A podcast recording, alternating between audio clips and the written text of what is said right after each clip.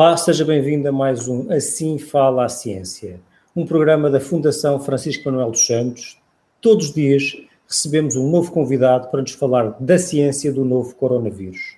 Sempre às 19 transmitido através das redes sociais, mas pode depois também ser visto em qualquer altura. Nas primeiras semanas da Covid-19 em Portugal, era muito fácil prever o número de casos que teríamos no dia seguinte, simplesmente ajustando os dados dos dias anteriores a uma função exponencial. Eu próprio fiz essa experiência, apesar de nunca ter divulgado esses cálculos bastante básicos. Mas a verdade é que errava por muito pouco o número de casos que iria ser anunciado no dia seguinte. Bastava um português e uma folha de Excel. Muitos aproveitaram o confinamento para fazer bonitos gráficos para partilhar no Facebook. Mas os modelos epidemiológicos são bem mais complicados do que isso. A minha convidada de hoje é Gabriela Gomes, matemática, especialista em epidemiologia e professora da Universidade de Strathclyde, na Escócia. Bem-vinda, Gabriela Gomes. Boa tarde, obrigada. Fala-se muito de modelos epidemiológicos e pensa-se neles como uma espécie de bola de cristal. Eh, mas o que é que afinal são modelos epidemiológicos e o que podemos realmente esperar deles? Bom, o modelo epidemiológico simula a dinâmica de transmissão, neste caso do novo coronavírus. Eh, pode, com o modelo podem gerar-se outputs, que, por exemplo, serão as curvas, podemos traçar eh, a evolução do número de casos diários e comparar esse traçado ou curva com os dados reportados pelas autoridades sanitárias. Portanto, os modelos envolvem parâmetros e nós ajustamos o modelo aos dados de forma a minimizar a diferença entre o, o resultado do modelo e aquilo que os dados nos dizem. E, pronto, e com o modelo assim parametrizado, depois podemos fazer projeções e avaliar cenários para os próximos tempos e, eh, experimentar eh, estratégias de controle à doença com o modelo uh, antes de as implementar na realidade. Pronto, é para isso, é, é para isso que, isso que o modelo é mais utilizado, na verdade. E o que é que é o R0, de que agora tanto se fala, o número básico de reprodução? Uh, bom, o R0 de facto tem-se falado mais do que nunca nesse, nesse indicador. Portanto, é, ele, ele, é o número básico de reprodução do vírus, ou seja, uh, é o, o, número médio de novos casos gerados por um indivíduo infectado numa população totalmente suscetível. Portanto, se um indivíduo infectado gera dois uh, novos casos, e dizemos que o número básico de reprodução é 2, e ele diz respeito ao vírus, é a reprodução do vírus. O vírus estava a infectar uma pessoa e o vírus passa a estar a infectar duas pessoas, e, e o R uh, significa reprodução. Uh, portanto, quando, nós, uh, nós temos aqui umas as fórmulas, temos o, o, número básico de reprodução, ele, ele, consiste no, no, número de, de contactos que uma pessoa tem por dia, multiplicado pela probabilidade de que um contacto entre um indivíduo infectado e um suscetível dá uma nova infecção, portanto, nem todos os contactos entre um infectado e um suscetível dão uma nova infecção, existe uma probabilidade de que isso aconteça, e D é o número de dias durante o qual o indivíduo uh, infectado está infeccioso. E, portanto, isto dá-nos esta fórmula. Um, que é eh, o número básico de reprodução. Agora, ele é estimado, eh, nós geralmente não sabemos quanto, qual, qual, é o número de contactos que, que, que, a pessoa tem por dia, qual é esta probabilidade, e, e, portanto, ele, este, este, R0, ele geralmente é estimado ajustando o, o modelo à fase de, de, de crescimento exponencial da epidemia. Eh, como disse o David, na, fa na fase, no, no, início de uma epidemia, temos aquele crescimento exponencial e nós ajustamos este modelo e ele diz-nos qual é o R0. Portanto, como é que isto funciona? para, para nós fazermos, estimarmos o R0 assim, também precisamos de saber qual é o que, o que nós chamamos em inglês o serial interval, que é Uh, que é o, o, tempo que demora desde que um indivíduo foi infectado uh, até que uh, de, até que, que, um, que um outro, eh, eh, desde que um indivíduo fica infeccioso, portanto ele passa, começa a poder infectar outros, até que outro indivíduo que foi infectado por ele também possa estar infeccioso. Portanto, nós estamos aqui a pensar numa lógica de, de reprodução do vírus. Portanto, temos um indivíduo, um indivíduo, a ser infeccioso e, passado algum tempo, algum, uma, uma nova geração de indivíduos, infecta, de, de indivíduos infectados também estão infecciosos. E este é o serial interval. Portanto, se dissermos que o R0 é igual a 2, por exemplo, isto quer dizer que passado uh, de, de, entre, entre o dia 2 e X dias, em que os X dias em que é, é, é o serial interval, nós devemos ter o dobro dos indivíduos. Portanto, daqui por, daqui por, por, por um tempo que seja o, o serial interval, se hoje temos um número de indivíduos, passados esse número de dias teremos o dobro dos indivíduos se o R0 for igual a 2. Uh, ah, pronto, e é assim, uh, é assim que, se, que, que se estima.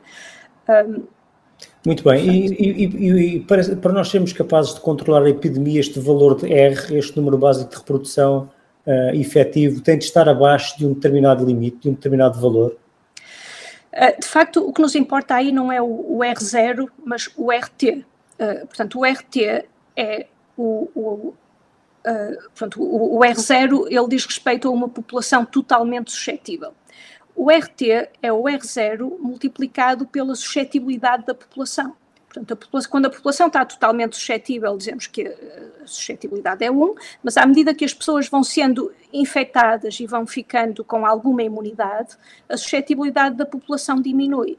Então, o R0, como estava na fórmula que tínhamos, o, o RT, que estava na fórmula que, que, que vimos há pouco, é o, o, o, o R0 uh, eh, a multiplicar por S de T, em que S de T é a suscetibilidade da população que vai diminuindo ao longo do tempo.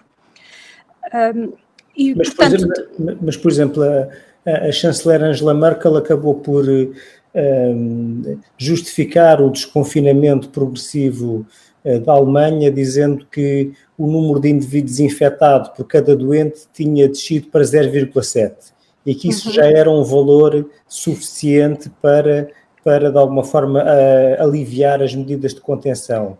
Mas ela Sim. avisou que se houvesse uma pequena subida, que uh, isso já poderia obrigar, de facto, a um novo confinamento.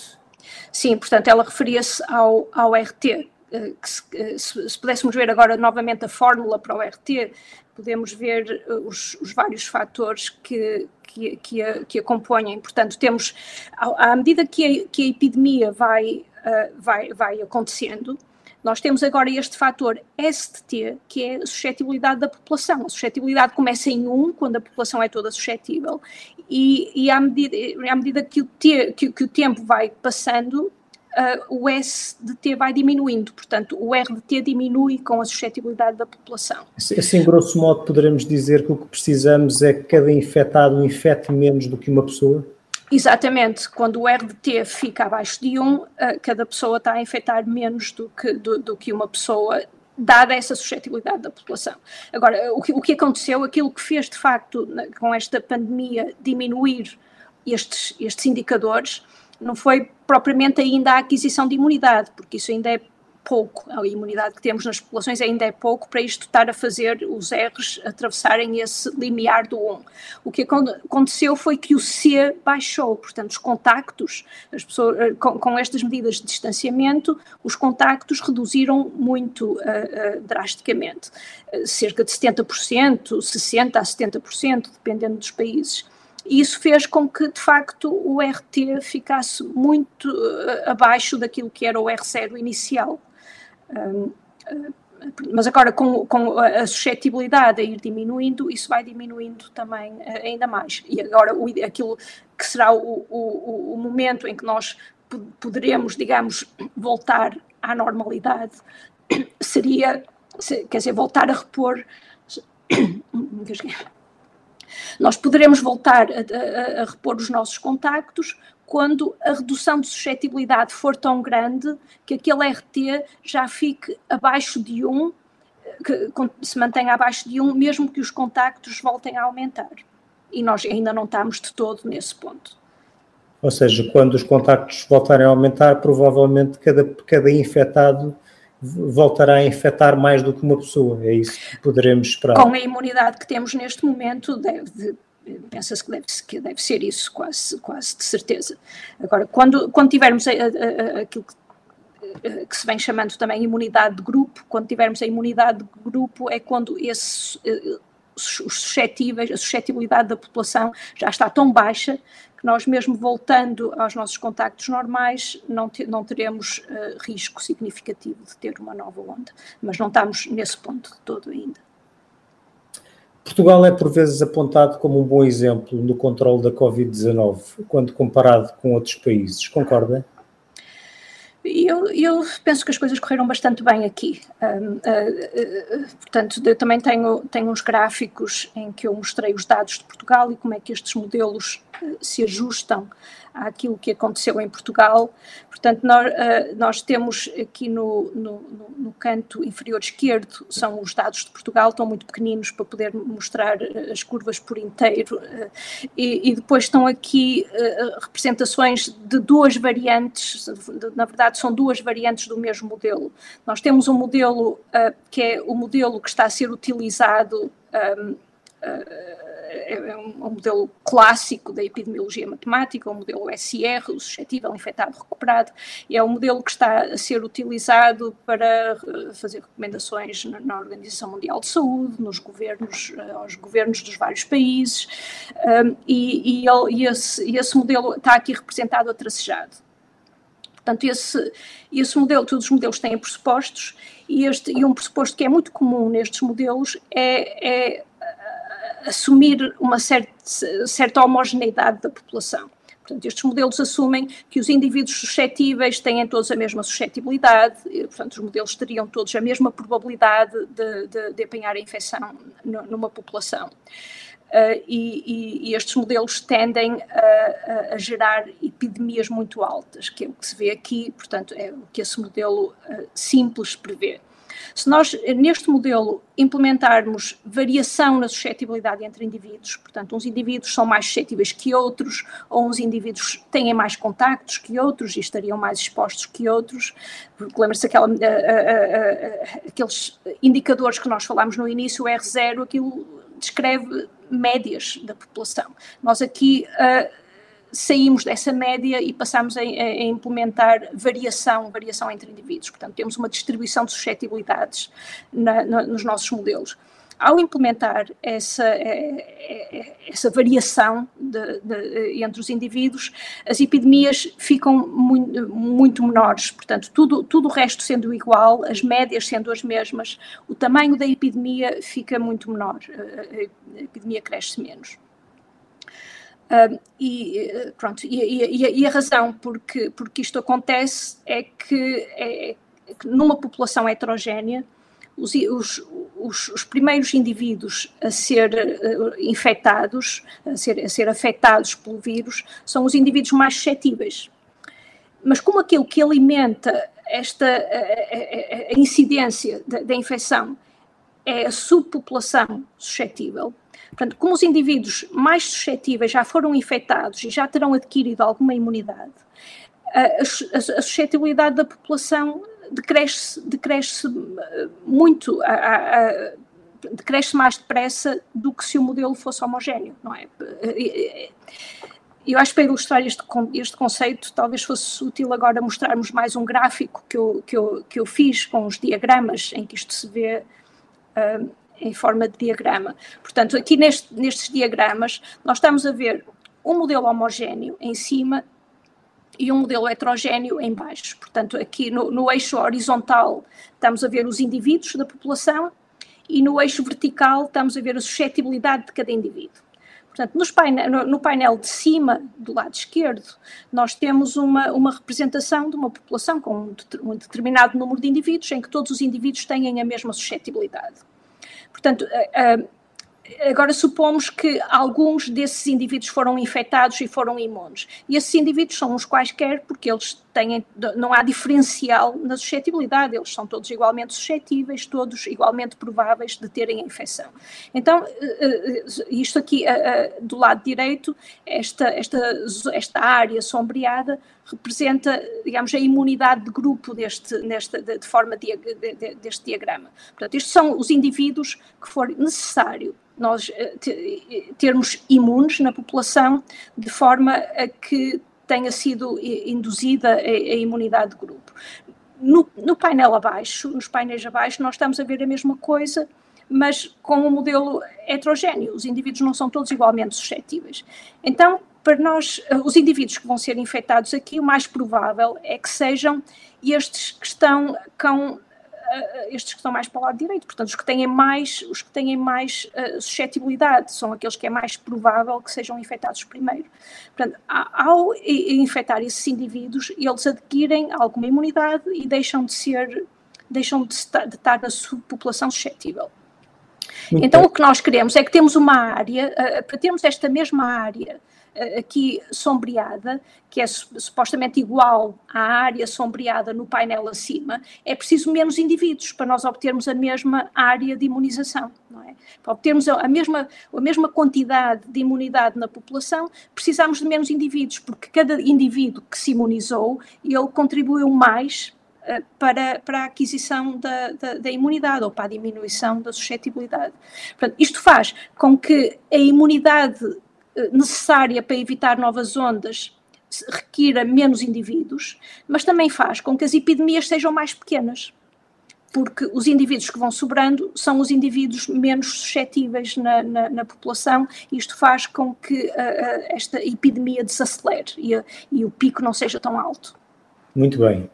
Uh, então, eu, eu, tenho duas perguntas uh, para si na sequência da sua explicação, que é, então, que tipo ou que percentagem de, de imunidade de grupo seria necessária para regressar à vida normal e se acha que é, que é possível atingir esse nível de, de imunidade sem uma vacina, ou seja, apenas com ciclos de infecção e recuperação de doentes?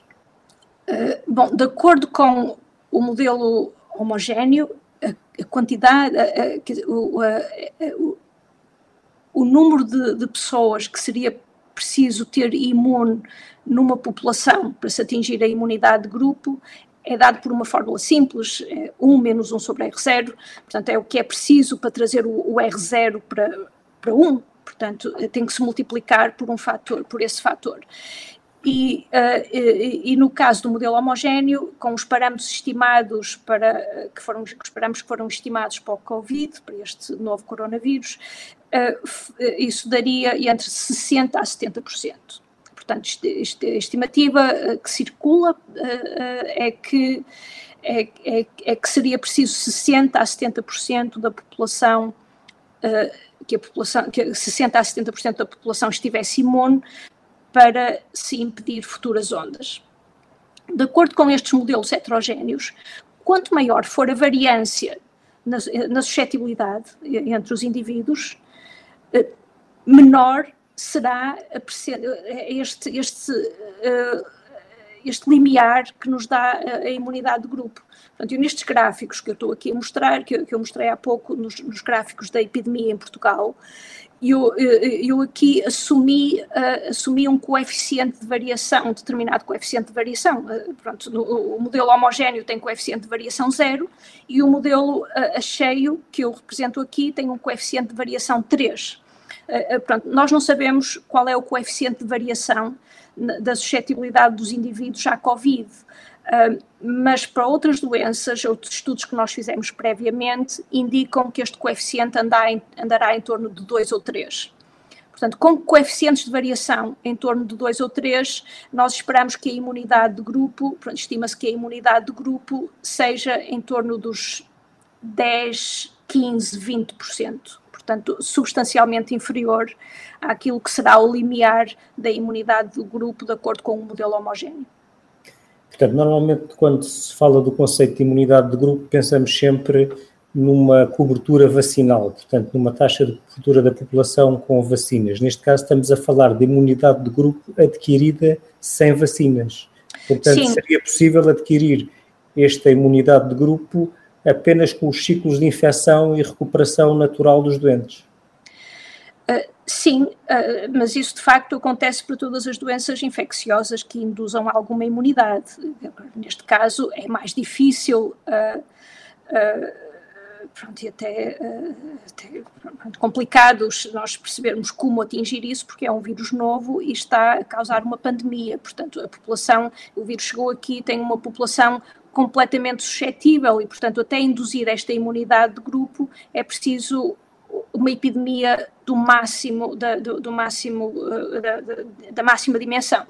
Mas a partir daí nós temos muitos vírus, o sarampo, por exemplo, antes de haver uma vacina para o sarampo, o sarampo causava epidemias de dois em dois ou de dois em três anos. Precisamente isso era, isso era regido pela dinâmica da imunidade de grupo. Portanto, a, a população desde que nós, dos nossos tempos, da população dos nossos tempos e dos nossos pais e dos nossos avós, são populações que sempre viveram uh, com, com o sarampo. Não tivemos uma pandemia, não, é, não, lidamos com uma pandemia de sarampo, com uma introdução do sarampo uh, uh, pela primeira vez. Porque se isso acontecesse, seria, seria uma coisa de uma dimensão muito grande, mesmo maior do que neste caso, porque o R0 do sarampo é mais alto. Mas nós não vimos vimos isso, nós temos epidemias de sarampo, vivemos com epidemias do sarampo uh, nas gerações uh, recentes, porque havia imunidade, havia imunidade na população e, portanto, havia uma epidemia do sarampo, a, a, imunidade de grupo voltava a ser atingida. Portanto, no ano seguinte e no outro ano não havia epidemia. Passado dois anos ou três, voltava a haver outra vez uma epidemia do sarampo, porque já estávamos novamente abaixo da imunidade de grupo, porque novos bebés nasceram e as pessoas imunes já não estariam cá na população, à medida que a, que a, que a ia, que ia havendo o turnover da, da, da, da, população, a imunidade ia-se perdendo. Portanto, a imunidade de grupo também, antes de existir a vacina para doenças como o sarampo, também era um conceito com o qual uh, os profissionais da saúde pública tinham, estavam habituados a lidar.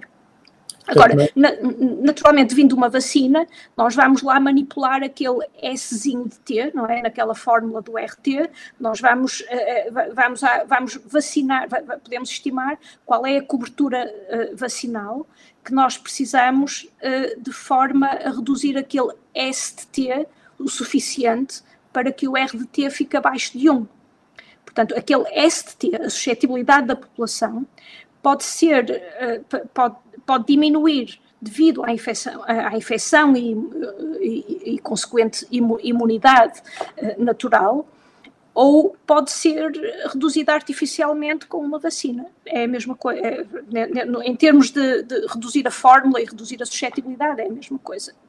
Portanto, na ausência de uma vacina, poderíamos estar perante uma situação também cíclica, em que de X em X tempo haveria uma epidemia nova de Covid-19. Exato, exato. Eh, eh, se estivermos a falar numa escala de vários anos ou décadas, não é? Agora, o que está a acontecer, o que está a acontecer no espaço de meses, agora numa escala de meses, é que nós, eh, pronto, tivemos o início de uma, de uma epidemia e não deixamos que ela crescesse livremente implementámos intervenções, redução de contactos e, portanto, e, e fizemos com que forçamos a, a, a epidemia a, impedimos a, epidemia de crescer e, portanto, impedimos que se desenvolvesse a imunidade de grupo. E, portanto, o que acontece é que numa escala de meses podemos vir a ter uma segunda onda quando voltarmos a aumentar os contactos porque não temos imunidade de grupo na população. Agora, talvez uma coisa que seja importante ainda referir entre uh, a, a, diferença, relativamente à diferença entre imun, esta imunidade natural de, por infecção e a imunidade por vacinação, é que nesta, eh, quando, quando temos um modelo que tem heterogeneidade na suscetibilidade ou heterogeneidade nos contactos, é que quando, quando isto está a acontecer por infecção natural e por e, eh, e, e imunidade resultante daí, está a haver uma seleção, uma espécie de uma seleção natural pela infecção. Portanto, infe o, vírus infecta uh, uh, as pessoas mais suscetíveis e, portanto, é, a imunidade adquirida tem, por cada indivíduo que é infectado tem mais peso eh, nesta, nesta redução da suscetibilidade, porque foi precisamente aplicado aos indivíduos que tinham mais suscetibilidade. Quando estamos a fazer isto por vacinação, se o programa de vacinação for, for vacinar pessoas uh, uh, sem, uh, aleatoriamente, sem, sem ser de forma seletiva, portanto, um programa universal de, de, de vacinação. Nós aí não temos esta seleção. A não ser, agora, nós poderíamos ter interesse em implementar, em pensar num programa de vacinação seletivo, se tivermos, por isso, se, se, o número de doses for limitado, não é? E então podemos decidir vacinar, uh, uh, pronto, neste caso seria as pessoas mais suscetíveis, se o objetivo fosse diminuir uh, mais suscetível à infecção ou mais em risco de doença grave. Exatamente, aí provavelmente aquilo que seria feito seria vacinar as pessoas mais vulneráveis à doença, não é? As pessoas que teriam mais risco de ter doença grave. Embora, do, se o ponto de vista, desse ponto de vista seria assim, se fosse do ponto de vista de uh, induzir imunidade para parar estas ondas, eh, para, para prevenir uh, uh, o acontecimento de novas ondas, aí iríamos procurar vacinar as pessoas que, tinham, que estavam mais expostas ou as pessoas que estavam mais suscetíveis à infecção. Por exemplo, pessoas que tenham muitos contactos devido à sua profissão ou, qualquer, ou modo de vida, que, os, que um modo de vida que os obriga a ter muitos contactos, poderiam ser pessoas selecionadas a ser vacinadas, porque seriam pessoas que teriam uma grande probabilidade de ser infectados e depois de infectar outros. Portanto, poderia-se pensar em estratégias desse tipo. Mas, mas toda, todas estas estratégias dependem de uma dependem de, da infecção conferir aos recuperados eh, algum tipo de imunidade. Eh, e nós sabemos de outros coronavírus que essa imunidade é variável e pode até ser tendencialmente curta. Eh, para este coronavírus ainda não sabemos como será. Implicações, incerteza na imunidade eh, que a infecção com este coronavírus eh, poderá conferir-te, que implicações é que isso poderá ter na, na, na epidemiologia do, eh, do novo coronavírus? Eu penso que isso se aplica tanto à, à, imunidade natural por infecção como à vacina. As vacinas não são, não protegem totalmente e essa proteção não, pode não durar a vida toda. A maior parte das vacinas seriam assim. Uh, portanto, Mas pode haver é... diferenças, pode haver eh, a imunidade conferida por uma vacina pode ser diferente da imunidade conferida por uma infecção. Uh, pois, isso aí já não é, pronto, não é a minha especialidade, mas, mas, mas uh, quer dizer, a, incerteza ou, ou, a, ou, a, ou, a, causa para eventual preocupação se de facto vamos conseguir ter esta imunidade, eu penso que se aplica às, às, duas situações, não é? Por isso é que a vacina tem que ser testada.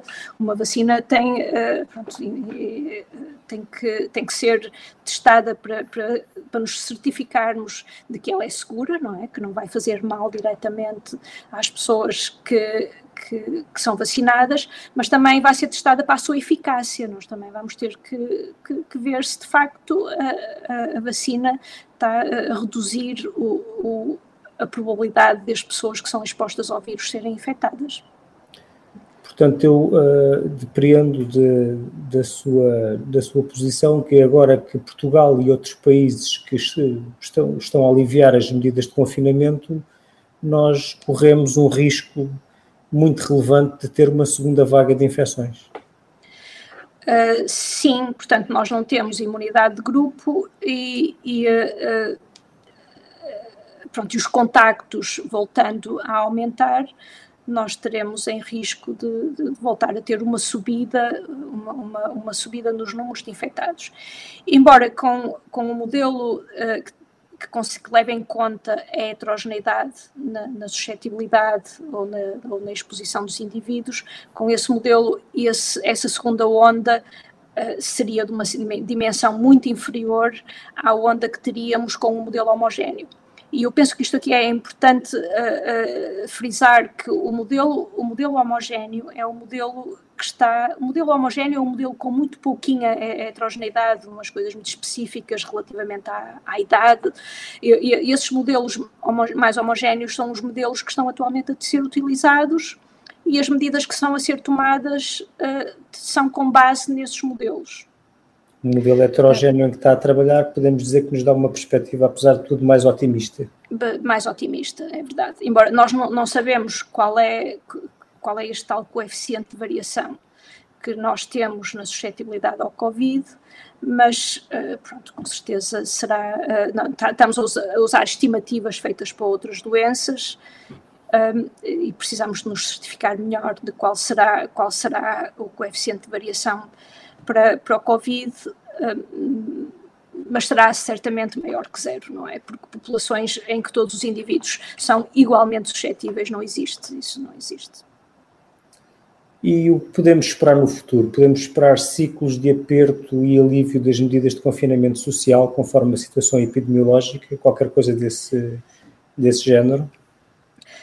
Uh, eu, eh, lá está, eu acho que nós teremos mesmo que, que, que, ir investigar qual é esta variação, que variação é que nós temos na suscetibilidade dos indivíduos, porque se a variação for este coeficiente de variação igual a 3, que é aquele que eu estou a usar nos modelos que eu mostrei aqui, então o segundo, a, a segunda onda um, que aconteceria daqui por alguns meses, ela seria de uma altura inferior à onda que nós já tivemos. Eh, mesmo sem, eh, sem voltar a apertar com as medidas de contenção. Eh, se se confirmar que de facto o, coeficiente de variação será andará por essa ordem que eu estou aqui a assumir, será um assunto para, para, para penso para, para, acho que será um, um, um, elemento importante na decisão, nas tomadas de decisão, se vai ou não voltar a apertar com as medidas. Se o coeficiente de variação for muito inferior àquele que eu estou aqui a utilizar, então sim, teremos uma onda grande e aí teremos que seria altamente recomendável que se volte a apertar com as medidas para tentar voltar a, a partir esta onda a segunda onda em ondinhas mais pequeninas, uh, porque, porque seria, ultrapassaria a, a capacidade do, do, do, Serviço Nacional de Saúde e isso já se, já se tem também dito muito que isso é aquilo que não se quer, que não se quer mesmo que aconteça. Mas se o coeficiente de variação estiver na ordem deste que eu estou aqui, que eu usei para fazer estes gráficos, uh, é debatível. É, acho que é uma questão a debater se deve ou não voltar a apertar com as medidas e, e, e ter várias ondas ainda mais pequeninas do que esta. Há um caso na Europa que se destaca, que é o da Suécia, que adotou medidas de confinamento muito mais suaves, um, mas que poderá manter durante muito tempo. Um, o que acha deste tipo de solução? Bom, a Suécia uh, começou com as, uh, algumas medidas de contenção muito leves, muito cedo. Eu, eu, eu, a última vez que eu li sobre isso, eu, acho que em, no início de março, 6 de março, já estavam, eh, a Suécia já estava a fechar algumas escolas, portanto, eu acho que eles fizeram uma detecção de, de, de, de casos muito eficiente e começaram a tentar fechar eh, zonas uh, muito cedo no, no, na, na, na, epidemia. E, e, sendo assim, conseguiram viabilizar esta estratégia com medidas de contenção mais suaves. Eu, dos, dos cenários que eu fiz para o caso de Portugal, quando as medidas de Portugal for, começaram, que foi que Portugal também começou cedo com as medidas de distanciamento, mas em relação à Suécia, mais tarde. Portanto, quando Portugal começou com as medidas de distanciamento, eu, eu, eu julgo que já não seria prudente um, não, uh, não, não uh, apertar mais com, com as medidas. Eu acho que naquela altura não começámos cedo o suficiente para deixarmos as medidas tão leves como, como, como as, as, da Suécia. E penso que no Reino Unido terá acontecido a mesma coisa. O Reino Unido houve uma hesitação inicial sobre se, se, se iriam seguir uma estratégia de, de supressão ou se, ou se iriam tentar conter com medidas mais leves numa estratégia de, de, de mitigação. Que é uma estratégia mais à sueca. Uma estratégia mais à sueca, isso chegou a ser equacionado, uh, mas muito rapidamente uh, uh, a estratégia foi a de supressão, foi uma estratégia de tentar, de tentar suprimir a onda e. que é a estratégia que Portugal também adotou. Que é a estratégia que Portugal também, também adotou.